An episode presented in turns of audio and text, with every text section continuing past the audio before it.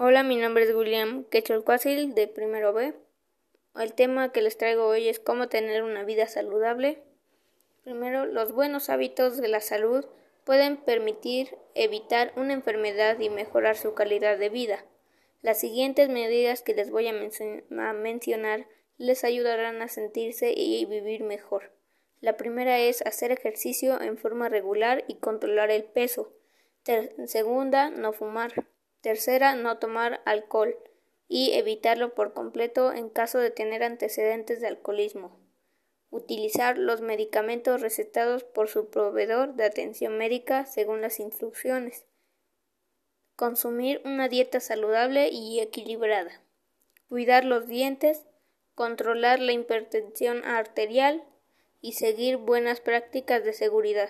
Este ha sido el tema de cómo tener una vida saludable. Adiós.